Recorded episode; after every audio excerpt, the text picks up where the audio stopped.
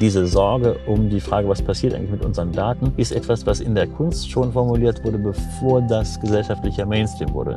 Da hat die, diese ganze Kunst, die sich mit den Abgründen des Digitalen befasst, natürlich geradezu hellseherisch vorausgesagt, was jetzt passiert.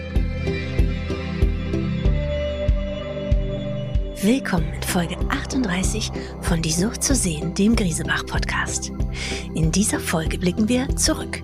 Was hat das Kunstjahr 2021 bestimmt? Was waren die Highlights, was die Fails und was lernen wir daraus für die Zukunft? Das zu beurteilen, darum haben wir einen der renommiertesten Kunst- und Architekturkritiker des Landes gebeten. Niklas Mark von der Frankfurter Allgemeinen Zeitung. Der gebürtige Hamburger lebt in Berlin und wenn er nicht gerade wunderbare Artikel in der FAZ schreibt, lehrt er Architekturgeschichte in Frankfurt am Main, in Harvard oder aber er schreibt spannende Bücher. Wir freuen uns sehr, dass er bei uns ist, mit uns das zurückliegende Jahr bespricht und einen kleinen Ausblick auf das kommende gibt. Herzlich willkommen bei Die Sucht zu sehen, lieber Niklas Mark. Herzlich willkommen bei Die Sucht zu sehen, Folge 38, lieber Niklas Mark. Lieber Niklas, du bist Kunst- und Architekturkritiker der FAZ, Buchautor, Gastprofessor in Frankfurt am Main und in Harvard. Ich möchte mit dir heute einen kleinen Blick zurück auf das Kunstjahr 2021 werfen, zumal ich weiß, dass du das so gut wie kaum ein anderer auf diesem Gebiet kannst, komplexe Zusammenhänge fassbar machen. Und nicht nur war 2021 ein sehr komplexes Jahr, es war auch das Jahr von Wokeness und dem immer lauteren Ruf nach Gendergerechtigkeit und Diversity. Wie wird dieser Ruf in der Kunst laut und wie wird er umgesetzt? Ja, hallo. Das ist natürlich eine Frage, die alle sehr beschäftigt hat, im letzten Jahr, auch schon in den Jahren davor. Naja, man kann sagen, dass das letzte Jahr vor allen Dingen in den USA, aber auch in anderen Ländern natürlich ein, ein Jahr der Wiederentdeckung oder der Neuentdeckung der eigenen Kunstgeschichte war. Und gerade in Amerika sind zum ersten Mal in diesem Maße eigentlich auch Künstlerinnen und Künstler der äh, amerikanischen Kunstgeschichte, die bisher eher vergessen wurden, wiederbesichtigt worden. Zum Beispiel die tolle Malerin Gwendolyn Knight, eine afroamerikanische Künstlerin, die wie viele afroamerikanische Künstler in der Vergangenheit zugunsten der immer gleichen Geschichte vom abstrakten Expressionismus und von Pop Art eigentlich vergessen worden sind. Und man sieht jetzt zum ersten Mal in diesen Ausstellungen, dass Amerika eine ganz andere Kunst, eine ganz andere Künstlerschaft hatte. Und so gesehen kann man sagen, dass diese Diskussion um, was dann immer so unter diesem Begriff Wokeness oder Diversity läuft, äh, vor allen Dingen ja eine Bereicherung ist, dass man jetzt sieht, was man bisher alles übersehen hat und was aufgrund auch bestimmter Machtstrukturen im Kunstsystem einfach auch übersehen wurde zugunsten einer eigentlich sehr langweiligen Art von äh, Kunstdarstellungen. Man kannte das ja auch, man war ja auch fast immer wieder enttäuscht, man fuhr in irgendein Museum für moderne Kunst und man sah immer den gleichen Kram und natürlich wichtige Dinge, aber es war immer das Gleiche, ob man in Bilbao war oder in Accra, es wurde einem immer ein winziger Ausschnitt von Kunstgeschichte gezeigt und dass das sich jetzt ändert und dass zum Beispiel auch gerade in afrikanischen Museen verstärkt auch die eigene Kunstgeschichte, die eigene aktuelle Kunstproduktion betrachtet wird, ist ja erstmal eine tolle Entwicklung, die die Szene auch enorm bereichert. Ja. Eine weitere wichtige Frage in diesem Jahr war auch, was darf ein Museum annehmen und was nicht? Da ist zum Beispiel die milliardenschwere amerikanische Familie Sackler, deren Reichtum eng mit ihrer Produktion und sehr aggressiven Vermarktung des süchtig machenden Schmerzmittels Oxycontin verknüpft ist. Oxycontin hat, das wissen wir lange schon, verheerenden Schaden, Verzweiflung und Tod über die amerikanische Gesellschaft gebracht. Im Louvre aber gibt es zum Beispiel einen ganzen Sackler-Flügel, weil eben diese Familie sehr großzügige Spenden an Museen verteilt, auch an Universitäten. Wobei man, glaube ich, sagen muss, dass immer mehr Museen die Namen dieser Familie Sackler als Spender tilgen, oder? Ja, das ist natürlich ein großes Problem, dass gerade große Museen und Institutionen sehr oft angewiesen sind auf Spendergelder. Und man hat, so kritisch man sich gerierte und benahm, wenn es um die Kunst selbst ging, die musste also immer gesellschaftskritisch in Frage stellen und Sehgewohnheiten brechen. Und da gab es also ein ganzes Vokabular auch, was Kunst alles Tolles und Kritisches kann. Und dann war es natürlich bizarr zu sehen, dass diese ganze Criticality, diese ganze, dieser ganze kritische Impuls von Kunst finanziert wurde von Institutionen und äh, Unternehmen, die das Gegenteil von dem waren, was die Kunst eigentlich wollte. Und ähm, das ist natürlich für viele Museen sehr schmerzhaft, weil Wenn man einmal damit anfängt, dann muss man feststellen, dass enorme Summen, die da reinkommen, unsauberes Geld sind oder Geld, das aus wirklich problematischen Quellen kommt. Das ist natürlich auch ein Problem von den großen Museen, die immer weiter expandieren wollten und für diese Expansion dann eben auch Gelder brauchten und sich quasi auf einen äh, Deal mit dem Teufel einlassen mussten. Und man sieht es auch gerade sehr eindrucksvoll in Zürich, was da passiert ist. Da wollte das an sich wunderbare mittelgroße Kunstmuseum mit einem Schlag zum zweitwichtigsten Ort für Impressionisten in der Welt werden, indem es sich die Sammlung des Waffenhändlers Emil Bürle einverleibt. Und äh, äh, es wurden also ganz stolz Pressemitteilungen verschickt, dass nun Zürich das Kunsthaus in einem gigantischen Bau Neubau äh, diese Sammlung unter anderem von, von Bürle präsentiert. Und natürlich kann jemand, wenn er sich entscheidet, die Sammlung eines solchen Mäzens zu nehmen, nicht kritisch mit dem umgehen, was dazu führt, dass wenn man in dieses Museum geht, man eine Riesenwand hat, da steht also nur Industrieller, Mäzen, äh, Unternehmer, aber das Wort Waffenhändler und äh, verfolgungsbedingte Kunst taucht da gar nicht auf. Und das ist umso problematischer, als dass Bürle natürlich auch Kunst gesammelt hat, von jüdischen Sammlern, die verfolgungsbedingt ihre Werke veräußern mussten. Und das heißt, diese Sammlung ist eigentlich ein Riesenproblem. Und dass ein öffentliches Museum, die sich so einverleibt und natürlich jetzt enorm Ärger hat, ist natürlich Teil dieses ganzen Komplexes, wo man jetzt nachdenken muss, wie, wie groß will man eigentlich werden und um welchen Preis. Und die Museen, die Deals mit Zerkler gemacht haben, sind natürlich Museen und Institutionen, die expandieren wollten, die eine besondere Größe erreichen wollten. Und das ist natürlich vielleicht auch eine gute Gelegenheit, mal nachzudenken, um welchen Preis man wie groß werden will. Das ist ja auch eine Frage, die sich unter anderem auch die Berliner Museen stellen müssen. Ab wann eigentlich dieser Wunsch, einen zweiten Louvre zu haben, äh, auch ungesund wird für ja. das, was man da eigentlich erreichen will. Nur, wie geht das technisch? Ich glaube, das Metropolitan Museum war es im Falle der Sacklers, die zuletzt die Namen dieser Familie gestrichen haben. Aber wie wickelt man so eine Spende rückab? Na, da gibt es verschiedene Stufen. Man kann natürlich ganz pragmatisch und zynisch sagen, wir nehmen das Geld oder wir lassen das, was sie uns gegeben haben, einfach bei uns und streichen einfach die Namen und sind aus dem Schneider.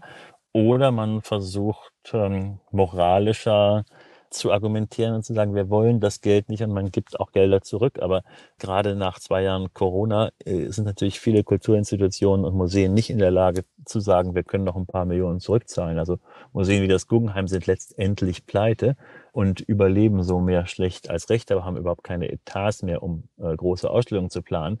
Das heißt, eigentlich sind diese Museen ausgerechnet jetzt, wo diese Debatte losgeht, in der Situation, wo sie eigentlich eh jeden Pfennig brauchen. Also gerade große Häuser sind da in einer echt schwierigen Lage jetzt. Das Thema unmoralischer Reichtum liegt ganz generell in der Luft. Über kaum eine Serie wird oder wurde 2021 so viel geschrieben und gesprochen wie über Succession, in der eine weitere skrupellose New Yorker Milliardärsdynastie ihre Firma und sich gegenseitig zerlegt. In derselben Welt spielt dann auch unser nächstes Thema, und dass es 2021 viel ging, nämlich um das Art Flipping.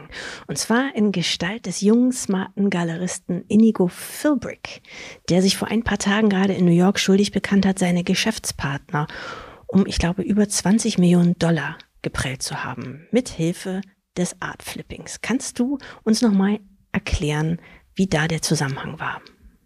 Ja, also Philbrick war einer von, muss man sagen, zahlreichen Galeristen, Kunstunternehmern, Spekulanten, die versucht haben, mit Art Flipping Geld zu machen.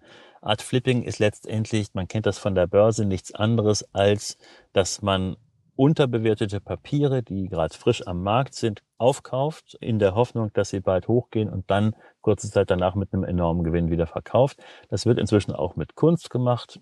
Da kauft man mit geliehenem Geld, was man sich bei bestimmten Investoren geben lässt, bestimmte Werke und ähm, bringt die dann wieder in den Markt oder wartet darauf, dass der Markt explodiert und man dann einen enormen Gewinn hat. Im Fall von Philbrick ist das, wo er sozusagen wahrscheinlich die schillerndste Figur war und die fragwürdigste, äh, aber nicht die einzige. Im Fall von Philbrick war das eben so, dass der Markt auch so undurchsichtig ist, dass es für ihn leicht war, bestimmte Anteile an bestimmten Kunstwerken, die er gekauft hatte, mehrfach zu verkaufen. Das heißt, er hat bestimmte Werke zu über 100 Prozent an Investoren verkauft. Das heißt, ähm, er hat vorgegeben, das durch 10 zu teilen, hat es aber durch 40 geteilt, also viermal verkauft. Und als dann einige irgendwann mal ihre Einlagen, im Prinzip ist das ein Ponzi-Scheme, ein Schneeballsystem gewesen.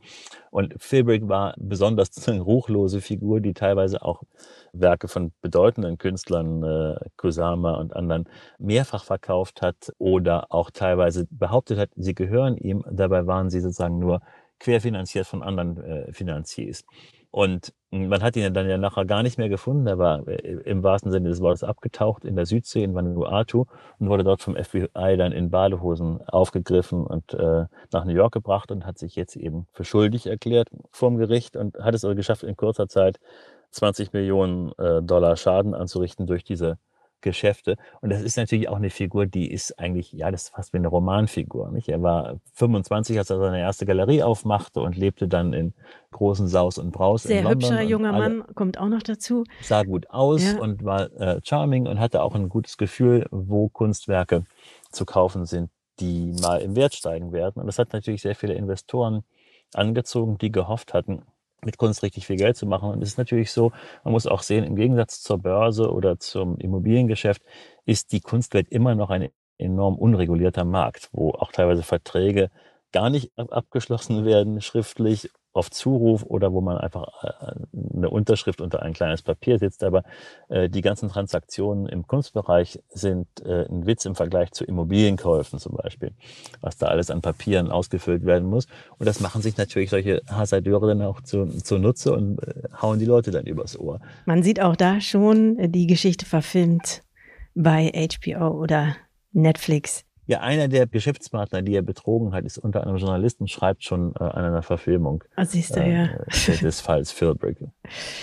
Es war auch das Jahr, Niklas, in dem das Digitale eine riesige Rolle in der Kunst gespielt hat. Nicht das erste, aber eben ein Jahr, in dem das sehr auffällig war. Zum einen in Form von NFTs, also digitalen Kunstwerken, aber auch, weil Künstler sich zunehmend inhaltlich damit auseinandersetzten, mit dem Digitalen. Wo steht diese Debatte oder diese Auseinandersetzung aktuell? Ja, es gab ja Anfang des Jahres eine riesengroße Aufregung über die ersten äh, NFT-Kunstwerke und die irrsinnigen Marktpreise, die das hatte. Dazu muss man sagen, also äh, diese NFTs sind ja Non-Fungible Tokens. Das kann man übersetzen eigentlich mit einer quasi äh, nicht vermehrbaren Wertmarke. Und das Eigenartige daran ist, dass man eigentlich ein Kunstwerk, was per se noch gar keine eigene Aura hat, keine Einzigartigkeit hat, im Internet mit einem Eigentumsvermerk versieht, äh, der in einer Blockchain gespeichert wird, für alle einsehbar ist was insofern für den Kunstmarkt toll ist, weil es äh, fälschungssicher ist. Man kann, äh, solange es diese Blockchain gibt, immer in die, in die Blockchain quasi reinschauen und sehen, wann ist das verkauft worden, wem gehört das. Äh, das Absurde daran ist, das sind ja teilweise Kunstwerke, die komplett an dem normalen Kunstmarkt vorbei verkauft werden und wo es auch gar keine Diskussion um die Qualität gibt. Die Frage, ist es eigentlich Kunst, hat das einen ästhetischen Wert, sondern es ist einfach so, da stellt ein Grafikdesigner also ein Werk äh, jeden Tag ins Internet und verkauft dann die ersten 5000 Tage an einen Unternehmer, der im Internetbereich tätig ist, für 69 Millionen Euro, die aber in äh, Ethereum bezahlt werden, also in einer Kryptowährung. Das heißt, es ist ein, eigentlich ein geschlossenes System, in dem diese Werte produziert werden. Und das Interessante an diesen NFT-Kunstwerken ist eigentlich auf einer strukturellen Ebene nur, dass ein ganzer Markt eigentlich umgangen äh, wird und das, und das ist die Hoffnung, wenn das sozusagen jenseits von jenseits davon, dass bestimmte Leute damit beweisen können, dass sie sich das leisten können, für 69 Millionen Euro in äh, Digitalwährungen sich ein Kunstwerk zu kaufen. Das Interessante ist, dass wenn das irgendein Potenzial hat, dann wäre das, dass man Kunst produzieren und verkaufen kann jenseits des Marktes, also jenseits von Galerien, jenseits von Messen, dass im Internet sozusagen gleich die Kunden ihre Kunstwerke finden außerhalb dieser Bewertungssysteme. Man kann sich jetzt sehr lange darüber streiten, ob das gut ist oder nicht dass man eigentlich alle Bewertungssysteme von Kunst damit ausschaltet. Und es muss auch noch äh, quod erat demonstrandum bewiesen werden, ob das tatsächlich so wirkt und funktioniert oder ob das jetzt eben 2021 so war. Ja, also man muss sagen, die Sachen sind natürlich nach einer traditionellen Betrachtung davon, was gute oder interessante Kunst ist, sind das auch relativ fragwürdige Sachen, so verpixelte Cyberpunks. Das ist zwar ganz lustig, aber äh, man kann inzwischen auch sozusagen schon NFT-Katzenvideos für 50.000 Dollar in Kryptowährungen kaufen. Also es sind auch viel Merkwürdigkeiten dabei und es geht natürlich mehr als im Kunstmarkt ohnehin schon auch oft darum zu zeigen, dass man sich sowas leisten kann. Letzten Endes sind diese NFT-Kunstwerke für diese Rekordsummen auch Statussymbole in einer bestimmten Szene der Kryptowährung. Und es ist kein Wunder, dass sozusagen der, ähm, der Käufer dieser 69 Millionen Euro teuren äh, Kunstwerke selber ein Kryptounternehmer ist. Ja. Auch du hast dich ganz viel mit dem Digitalen befasst in der letzten Zeit. Du hast im letzten Jahr den überaus empfehlenswerten Roman Technophoria geschrieben. Würdest du das eigentlich Englisch oder Deutsch aussprechen? Das kann man auf Deutsch oder auf Englisch. Das okay. kann auch Technophoria heißen. Okay. Es geht ja um äh, den Glauben an Technologie. Genau. Du hast darin, der ist übrigens bei Hansa erschienen, du hast darin ein ganz ambivalentes Bild der smarten, datenbasierten Zukunft entworfen. Eine Welt, in der der Mensch seine Selbstwahrnehmung gegen die ihn immer mehr bevormundenden Algorithmen verteidigen muss. In der Architektur arbeitet man ja schon ganz selbstverständlich mit Algorithmen. Gibt es auch bereits eine Generation von Künstlern, die sie begrüßt, wenn man jetzt von den NFT oder diesen, den Grafikern, die du gerade beschrieben hast, einmal absieht? Ganz klassische Künstler, die sich darüber freuen? Ja, man kann sagen, dass das Digitale in der Kunst ja oft erstmal auch immer als eine Bedrohung der Souveränität des Individuums gesehen wurde. Und es gibt äh, ganz tolle Künstler wie Adam Harvey, die sich damit befasst haben, wie wir uns selbst über den menschlichen Körper vor der digitalen Überformung retten können. Zum Beispiel ist der bekannt geworden mit Kunstwerken, wo er mit Hairstylisten und Make-up-Künstlern, äh, ja, wenn man äh, diese Hairstylisten mal als Bildhauer auffasst, dann hat er mit Strähnen und Bemalung der Gesichter dafür gesorgt, dass Algorithmen nicht mehr lesen können, was das für ein Gesicht ist. Das heißt, du erkennst deinen Freund noch, der dir entgegenkommt, aber der äh, Überwachungs, die Überwachungskamera weiß nicht, wer das sein soll. Und das sind natürlich Ideen in der Kunst, die das Digitale vor allen Dingen auch als ein Problem für die Selbstbestimmung äh, auffassen. Und das ist insofern ganz interessant, dass, dass viele Künstler in ihren Arbeiten eigentlich auch einen interessanten Prozess der immer weiteren Robotisierung unserer Körper auch reflektieren. Und man kann ja auch sagen, als ich, als ich ein Kind war, da gab es diese Spielzeugroboter, das waren so wackelnde kleine Dinger, die kamen auf einen zu und fielen immer um.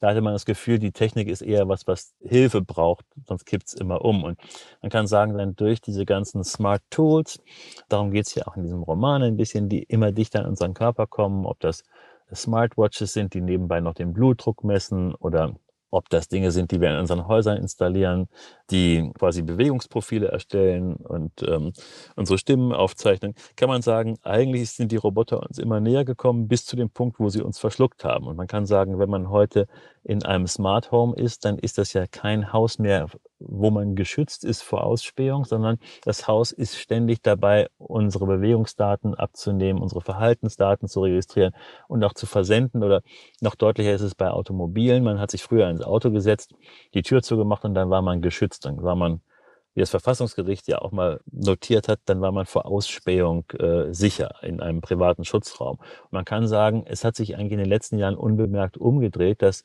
ein vernetztes Haus oder ein modernes Auto einen ja ständig verfolgt. Wenn man mal so einen neuen Mietwagen fährt, dann fährt man und plötzlich erscheint eine Kaffeetasse vorne im Display und dann steht drunter Müdigkeit erkannt, Pause machen.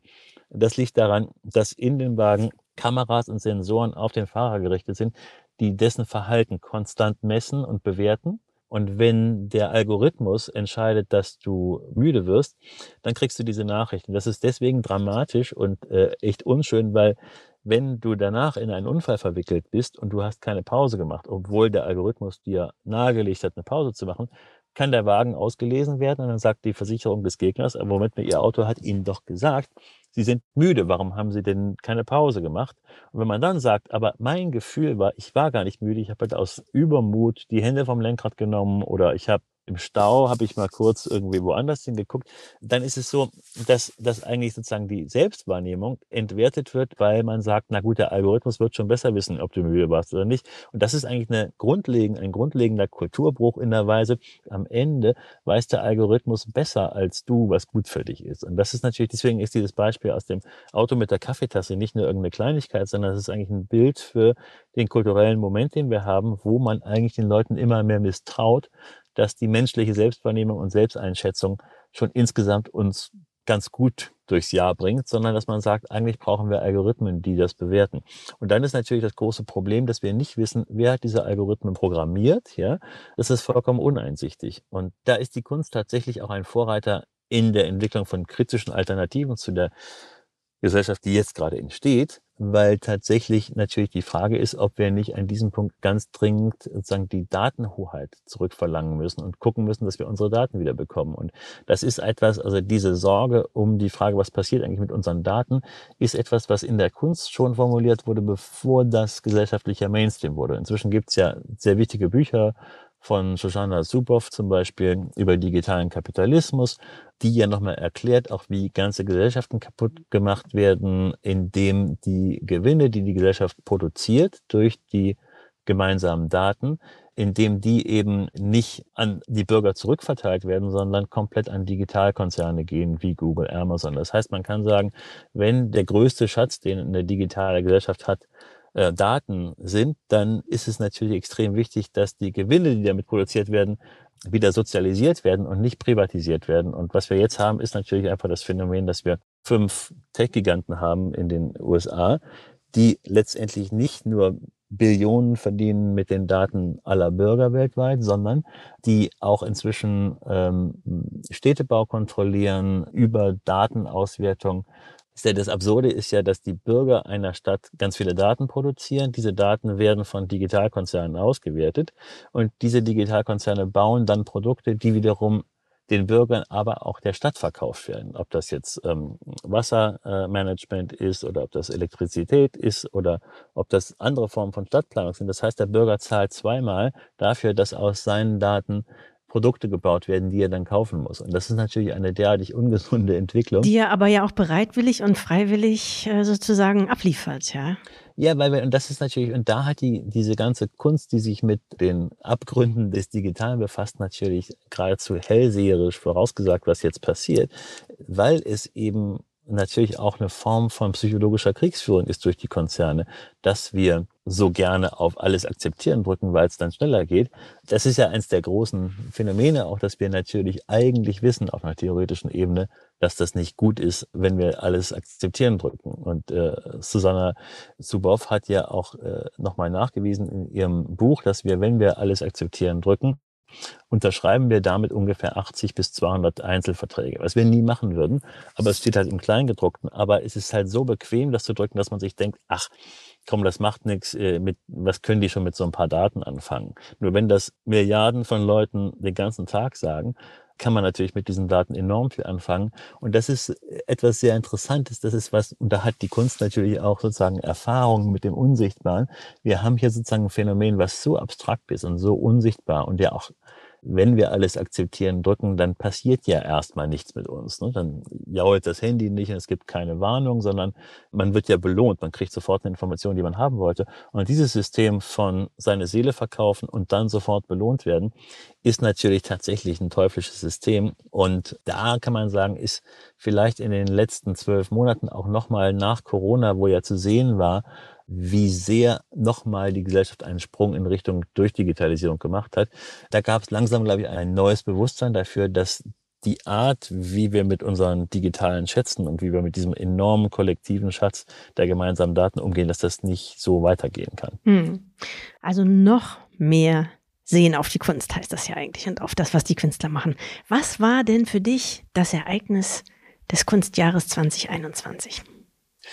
Es gab zwei Sachen, die ich wichtig und beeindruckend fand. Einmal global zeichnet sich ab, dass im kommenden Jahr in den verschiedenen afrikanischen Ländern sehr viele Biennalen äh, stattfinden, die es wert wären, gesehen und genauer betrachtet zu werden, weil man lange vergessen hat, dass Afrika eine sehr interessante Kunstproduktion hat und die, die bisher trotz bestimmter Ausstellungen wie der Documenta und anderen Biennalen in der Form gar nicht abgebildet wurde. Und ich glaube, dass sozusagen für diejenigen, die sich für Biennalen interessieren, dass sich lohnt, die verschiedenen afrikanischen Biennalen äh, im kommenden Jahr alle mal anzuschauen, weil das eine, eine enorm reichhaltige Kunstproduktion ist, die sich mit ganz vielen wichtigen Phänomenen die auch gerade in verschiedenen afrikanischen Ländern eine Rolle spielen, befassen. Zum Beispiel der Einfluss von China auf die Gesellschaft, womit ja viele afrikanische Länder auch zu kämpfen haben. Das ist eigentlich eine neue Form von Kolonialisierung jetzt durch äh, China gibt. Äh, und da gibt es sehr interessante kritische Gegenbewegungen, zum Beispiel in Nairobi, in Ghana, wo junge Künstler sagen, wir müssen uns mit dieser Überformung unserer Gesellschaft nicht abfinden, sondern was dagegen stellen und Gegenentwürfe bringen. Und da ist ausgerechnet gerade die Kunst in diesen Ländern total interessant.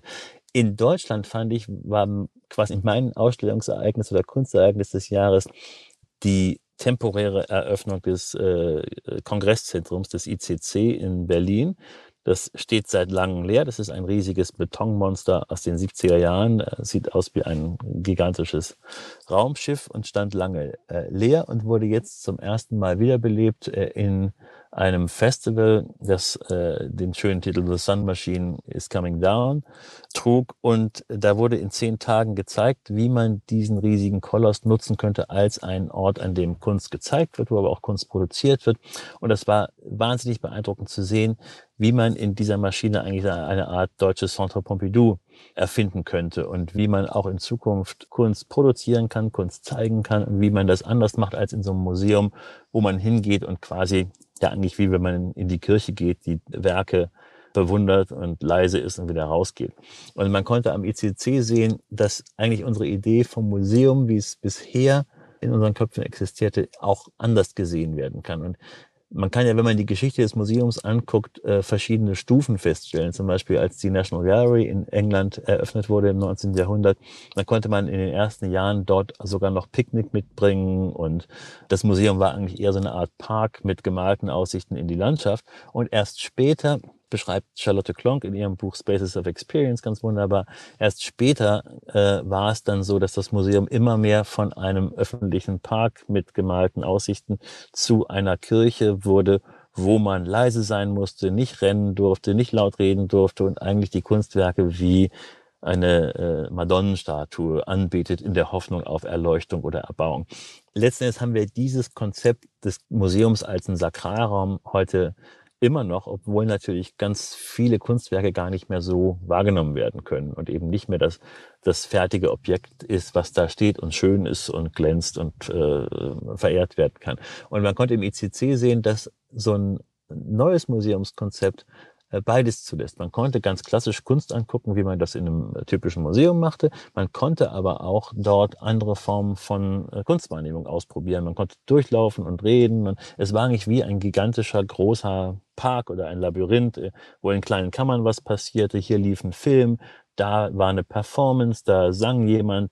Und man kann sich vorstellen, das Gebäude steht ja leer, dass da in den nächsten Jahren, wenn äh, Berlin oder der Bund sich der Sache mal annehmen würden, dass man da wirklich äh, für die vielen Künstler, die es in Berlin gibt und die auch darunter leiden, dass man keine Ateliers mehr bezahlen kann, weil die Mieten so teuer sind, die könnten da Produktionsstätten finden, Ateliers finden und dann könnte man dort Ausstellungen machen. Es gibt riesige ähm, Filmsäle mit gigantischen Leinwänden, also man könnte das auch für die Berlinale nutzen, für Film.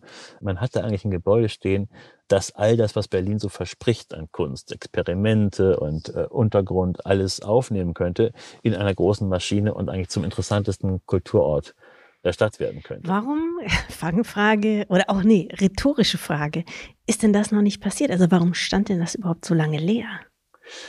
Naja, man konnte sich immer nicht einigen. Die Sanierung würde irgendwas zwischen 100 und 200 Millionen Euro kosten. Das klang bis vor kurzem noch nach einem absurd hohen Preis. Abreißen ist aber auch unheimlich teuer. Steht unter Denkmalschutz jetzt, glaube ich, sogar, oder? Jetzt steht es unter Denkmalschutz. Ja. Damals hätte man es noch abreißen können, was Wahnsinn gewesen wäre. Jetzt kann man es nicht mehr abreißen, aber es war so eine Blockade. Man konnte es nicht abreißen, man wollte das Geld nicht aufbringen, um es umzubauen. Wie bei so vielem in Berlin, ja. Ja, und man muss sagen, Berlin ist natürlich auch eine heillose Stadt, weil auf der einen Seite solche Orte leer stehen, auf der anderen Seite werden dann ja auch im Wunsch, dass man einer der größten Kulturorte der Welt wird, auch gigantische Museen geplant, ja obwohl die anderen Museen, die es schon gibt, gar nicht genug Geld haben, um richtig gut zu funktionieren. Und eine der großen Absurditäten ist ja auch dieser Neubau eines Museums der Moderne des 20. Jahrhunderts. Neben der neuen Nationalgalerie soll der Neben entstehen. der gerade sanierten, wunderbaren neuen Nationalgalerie wird ja diese sogenannte Scheune gebaut von Herzog de Meuron. Die Teile der Sammlung aufnimmt des äh, 20. Jahrhunderts, aber die letztendlich auch um drei Privatsammlungen herum geplant wurde. Die nennen das selber Scheune, gell? Oder vergleichen es damit? Oder, oder bist du das? Nee, ich glaube, die mögen den Begriff Scheune nicht. ähm, aber es, es sieht halt aus wie eine sehr teure Scheune hat aber den ganzen Charme der Scheune, weil die Scheune ist ja auch ein einfacher Bau, ein zweckmäßiger Bau. Äh, so gesehen ist es eigentlich keine Scheune, sondern es ist ein riesiges, in den Boden versenktes, mit mehreren Tiefetagen versehenes Monstrum. Und man kann dazu viele Fragen stellen. Man kann sich fragen, zum Beispiel, will man wirklich an einem schönen Tag im Mai in der Tiefebene 3 in diesem Museum sich im Kunstlicht irgendwie mit jemandem treffen und da Kunst angucken? Aber es ist vor allen Dingen absurd. Das Gebäude kostet ja jetzt schon 450 Millionen Euro. Erfahrungsgemäß werden solche Gebäude, hat man in der Elbphilharmonie der gleichen Architekten ja auch gesehen, dann noch teurer. Also kann man sagen, warum baut man sich eigentlich mit enormen ökologischen und finanziellen Aufwand diese riesige Kiste, die eine halbe Milliarde kostet, während die anderen Museen in Berlin, die es ja gibt, kaum ausreichende Etats haben, um Ausstellungen zu kuratieren. Man muss auch sagen, es ist fast zynisch zu sagen, wir wir bauen hier für eine halbe Milliarde ein neues Museum, während gleichzeitig die Berliner Museen die Museen sind, die Mitarbeiter am schlechtesten bezahlen. Und man muss eben auch sehen, das ist auch Teil dieses seltsamen Berliner Kunstsystems. Natürlich hängt die Qualität von einem Museum auch von den Mitarbeitern ab. Und ähm, wenn die so schlecht bezahlt werden, dass jemand, der nicht von zu Hause Geld bekommt, eigentlich sich nicht leisten kann, Praktikant oder Hospitant oder Mitarbeiter zu werden, weil das ist ja die Situation, dass, dass viele, die Kunstgeschichte studieren, dann ans Museum kommen, dort eigentlich nicht genug Geld kriegen, um ihre Miete zu bezahlen, geschweige denn, um zum Beispiel eine Familie zu haben, weswegen viele Kuratorinnen und Kuratoren, die eben nicht aus wohlhabenden Häusern kommen, dann mit Mitte 30 sagen, ich kann mir das nicht leisten, hier nochmal fünf Jahre für diesen Preis zu arbeiten, was zur Folge hat, dass auch viele wirklich gute Leute aus einkommensschwächeren sozialen Hintergründen eben sagen, ich kann mir das gar nicht leisten, an so einem Museum zu arbeiten. Und das ist eben, wir haben vorhin ja über Diversität gesprochen, das ist eben auch so ein Kuriosum, dass alle an allen Museen immer sagen, wir müssen divers sein und wir müssen äh, äh die gesamte Gesellschaft abbilden. Aber die finanziellen Voraussetzungen dafür, als Kurator das zu machen, sind so mies, dass am Ende nur quasi weißer, besser verdienender Mittelstand es sich überhaupt leisten kann, eine Karriere als Kuratorin oder Kurator anzufangen. Das heißt, da haben die Museen echt auch noch viel zu tun. Und wenn man das alles anschaut, kann man sagen, die Prioritätensetzung, dass man gesagt hat, wir bauen hier ein Riesending, wir bauen ein Schloss für eine äh, Dreiviertelmilliarde und wir bauen ein riesiges Kunstmuseum für drei Privatsammlungen, die tolle Sachen haben, aber eben auch die Sachen, die man immer sieht überall, für eine halbe Milliarde. Wir haben aber nicht mal das Geld, wirklich interessante junge Kuratoren, Kunsthistoriker aus allen Bevölkerungsschichten hier äh, einzustellen. Und wir haben auf der anderen Seite ein riesiges Gebäude, was all das leisten könnte, was man sich von einem modernen Kunstort wünscht. Ja, wieder das, das Kongresszentrum jetzt? Genau, also man könnte mal wirklich sagen, muss man wirklich sich dieses Monstrum, also ein ganz traditionelles Monstermuseum dahinstellen in der Hoffnung, genauso viel Fläche wie der Louvre zu haben und unfassbar viele Touristen anzuziehen? Oder will Berlin nicht wirklich auch anders sein und zum Beispiel sagen, das ICC könnte irgendwie der interessanteste Kunstort in ganz Europa werden, wenn man den richtig angreift? Und warum machen wir denn nicht lieber das oder auch noch das? Ja. Okay, lieber Niklas, sind wir schon fast am Ende nach unserem vielen Rückblicken. Worauf freust du dich denn besonders im kommenden Jahr, Kunst oder Architektur? Also das kommende Jahr wird ja sehr viel bereithalten. Es gibt eine Dokumenta, die, glaube ich, sehr spannend wird. Es gibt die Kunstbiennale in Venedig, äh, wo Maria Eichhorn den deutschen Pavillon gestalten wird. Das wird, glaube ich, auch sehr spannend. In der Architektur gibt es auch sehr interessante Gebäude. In Ungarn wird gerade das äh, äh, neue Musikzentrum von dem japanischen Architekten Su Fujimoto gebaut. Das wird ein ganz zauberhaftes Dach, das über einem künstlichen Wald mit verschiedenen kleinen Gebäuden errichtet wird. Das ist ein Gebäude, wie man es, glaube ich, so noch nie gesehen hat und das, wenn es funktioniert, was man nicht weiß, das ist wirklich ein Experiment, tatsächlich auch die Idee dessen, was ein öffentliches Gebäude ist, verändern kann. Das ist eine ganz neue Form von einem öffentlichen Ort, nämlich ein, eine Art Zauberwald, äh, in dem verschiedene Funktionen auftauchen. Auch so eine Art Museum im, im alten Sinne. Ein, ein Gebäude unter einem großen Dach, unter dem ganz viel passiert. Also das wird bestimmt auch eines der wichtigen Gebäude des kommenden Jahres werden. Super, lieber Niklas, das war jetzt eine sehr spannende Zusammenfassung und es gab viele wertvolle Hinweise auch für die Zukunft unser aller im nächsten Jahr. Ich danke dir. Ja, ich danke dir. dann ähm, hören wir uns ganz bald.